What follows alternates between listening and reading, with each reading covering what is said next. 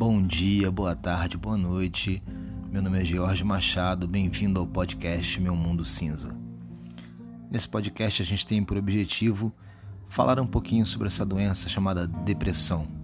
Como é a vida de uma pessoa que sofre dessa doença, como é o contato dela com amigos, colegas de trabalho, familiares e botar luz um pouquinho em cima desse mundo cinza onde as pessoas não têm a menor ideia de onde estão pisando e não têm muita noção do que acontece dentro da cabeça e do coração de uma pessoa que sofre da doença depressiva. Bom, é, eu queria começar esse segundo episódio falando que, para minha surpresa, recebi alguns e-mails. É, eu deixei um contato aqui para e-mails gnmgnm@hotmail.com. Recebi alguns e-mails e no terceiro episódio eu vou responder um dos e-mails que me tocou bastante. Eu vou, o tema vai ser esse e-mail, né? E eu tô preparando algo bacana aqui para falar sobre isso. Bom, já hoje no segundo episódio eu vou falar sobre que me deixa mais abalado no mundo, o que me deixa mais triste, o que causa depressão em mim, quais são os fatores, quais são as os, os fatores que podem ser o gatilho para essa depressão, né? É claro que se trata de uma doença que a gente tem que controlar e tudo mais, mas existem alguns gatilhos onde a gente se a gente começar a prestar atenção nessas coisas com muita evidência, a gente vai acabar se afundando na tristeza, na depressão. É, eu sempre, desde muito novo, desde muito pequeno, eu olhava para as coisas assim. É, pessoas na rua, dormindo na rua, pessoas, crianças, me lembro de uma cena que eu tava com a minha mãe no hortifruti. Não era igual hoje que tem hortifruti em cada bairro, né? Era assim, a gente tinha ido a Niterói no hortifruti, que era um sacolão gigante assim. E na saída a gente eh, viu umas crianças dentro da caçamba de lixo catando restos de comida, né? E eu fui para casa assim muito abalado com aquilo. Eu não, eu não, obviamente que criança, não entendia o porquê. Lógico que é uma cena que abala qualquer pessoa, né? Mas a mim acho que abalava de uma forma muito mais profunda. Eu ficava imaginando por que que algumas pessoas tinham comida na mesa, fartura, e outras tinham que revirar o lixo literalmente para poder comer e enfim, isso mexia muito comigo. Me lembro também, próximo do bairro onde eu estudava, tinha, eu creio que tivesse alguma clínica de reabilitação de crianças com paralisia cerebral, algo do tipo. E sempre que eu via aquelas crianças assim, já maiores um pouco, 7, 8 ou 10 anos, mas nos carrinhos, sabe? E uh, crianças que mal se moviam e eu ficava olhando e falei, caramba, como que nasce uma pessoa assim, meu Deus? Como que como, para que esse sofrimento? Aquilo é uma coisa que me abalava muito, muito, muito, muito. Eu não conseguia disfarçar o olhar, eu não conseguia disfarçar a tristeza. É, recentemente eu vi, eu estava passando no centro da cidade, eu vi uma mãe com um filho já adolescente na cadeira de rodas também. O menino, ele não devia ter, acho que nenhum movimento do corpo assim, apenas a cabeça e ela esperando um ônibus. Né? Então, essas coisas, essas diferenças, por que, umas pessoas têm tudo e não dão valor e outras não têm nada, nem a saúde, isso sempre foi uma coisa que mexeu muito comigo. Então, existem esses gatilhos, né? A gente tem que aprender que a vida é assim, essas coisas existem. Infelizmente, a gente às vezes pode ajudar. Eu já fiz ajuda em orfanato, eu já fiz ação social. Hoje confesso que não tenho feito mais por vários problemas que aconteceram na minha vida aí ultimamente, mas era uma coisa que me fazia muito bem. E eu conseguia lidar com eu ia em dois orfanatos e um era de crianças doentes mesmo. Aliás, os dois eram de crianças doentes, né? Só que um era com uma doença um pouco mais severa, incapacidade de, de, de se locomover e tudo. Mas estar tá ali ajudando era uma coisa que revertia algo bom em mim, sabe? Então acho que tirar o foco e ver o foco do lado positivo do que, que você pode fazer talvez seja um, uma dica, né? Quem sou eu para dar dica aqui para alguém, mas talvez seja isso. E a outra questão que sempre mexeu muito comigo, mas muito, muito, muito aqui. Infelizmente, a gente não deve esperar nada das pessoas, né? A gente deve fazer sem esperar nada em troca. Acho que o grande lance é esse, o grande barato da vida é esse. Uh, eu sempre fui uma pessoa de me doar muito, eu sempre fui uma pessoa de de estar tá sempre presente para os meus amigos, para as pessoas que eu amo. Eu sempre fui a pessoa que estava do lado e não era aquela pessoa que perguntava: Você quer que eu vá com você? Não sei aonde. Eu pegava e ia.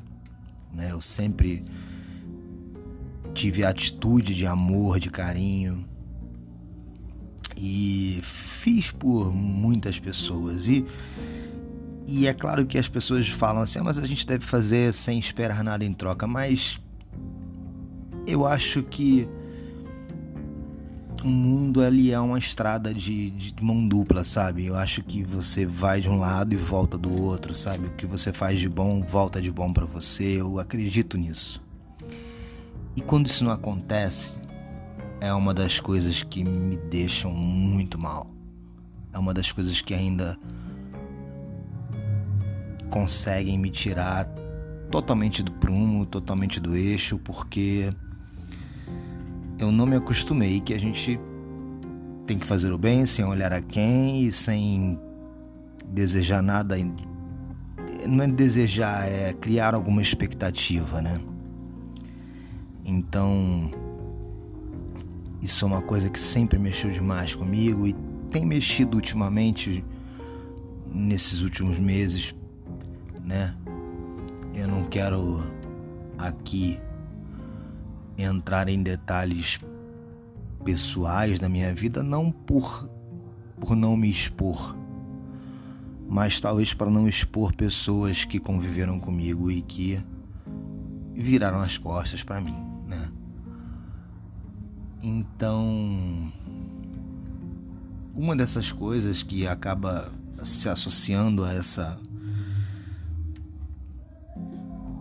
essa dificuldade de você compreender que às vezes você faz dez vezes por uma pessoa e a primeira vez que você precisar dela a pessoa não vai te, te ajudar é a codependência, né? A codependência entra um pouquinho nisso aí porque você acaba sempre fazendo, fazendo, fazendo, fazendo também, porque chega uma hora que você já sofreu tanto a ingratidão de várias pessoas, de várias pessoas que você não quer ser ingrato com ninguém.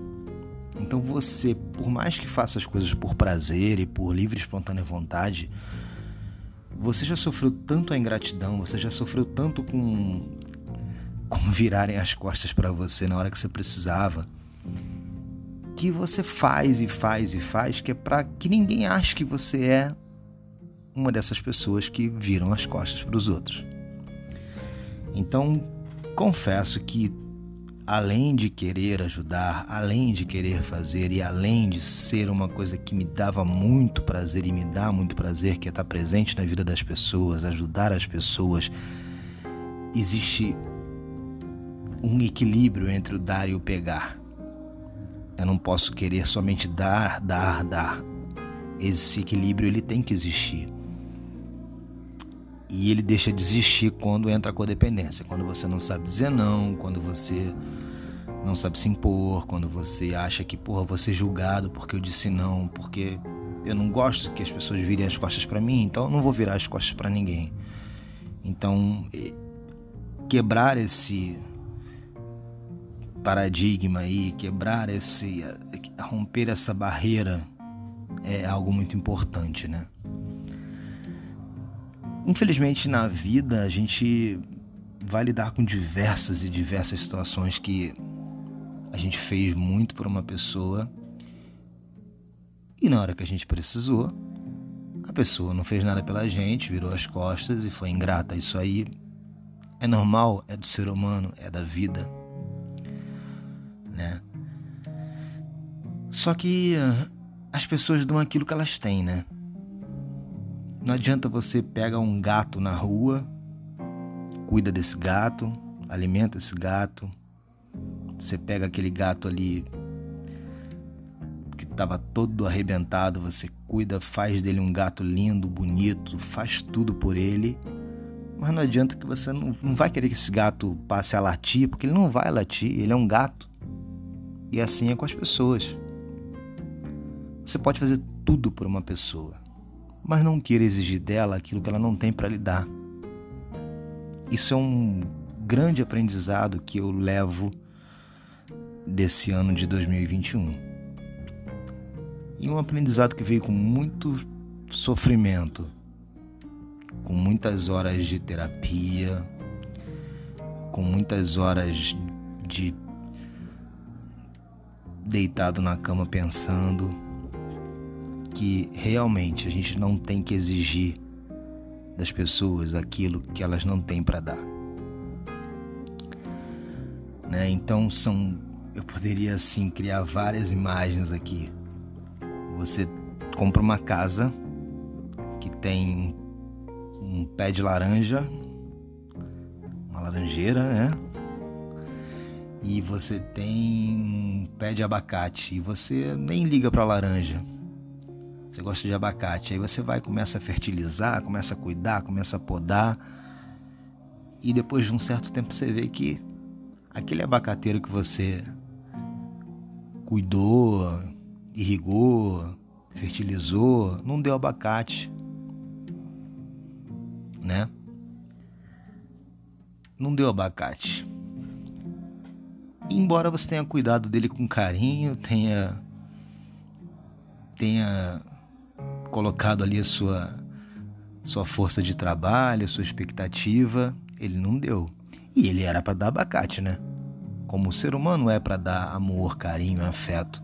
Mas às vezes não, não acontece, às vezes a, a árvore tá tá velha, tá, eu não sei, eu não entendo nada sobre isso, mas enquanto a laranja lá que você não cuidou começa a dar um monte de fruto, sabe? Às vezes a gratidão vem de pessoas com quem você nem tem tanta afinidade assim. Às vezes a gratidão vem de pessoas que você nem deu tanta atenção. Então, o que, que eu quis mostrar com isso? Que nem sempre são as pessoas que você tratou bem, nem sempre são as pessoas que você carregou no colo que vão cuidar de você. Agora, aquela laranjeira por melhor que ela seja, ela nunca vai dar abacate. E assim são as pessoas. Entendido isso, é um grande passo para que a gente não sofra. Não coloque expectativas aonde não existe a menor chance de sair nada a única chance que tem é você se machucar.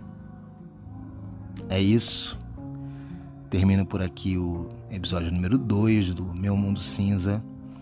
Se você tem um e-mail, tem uma ideia para trocar com a gente, mande para gnm gnm arroba hotmail.com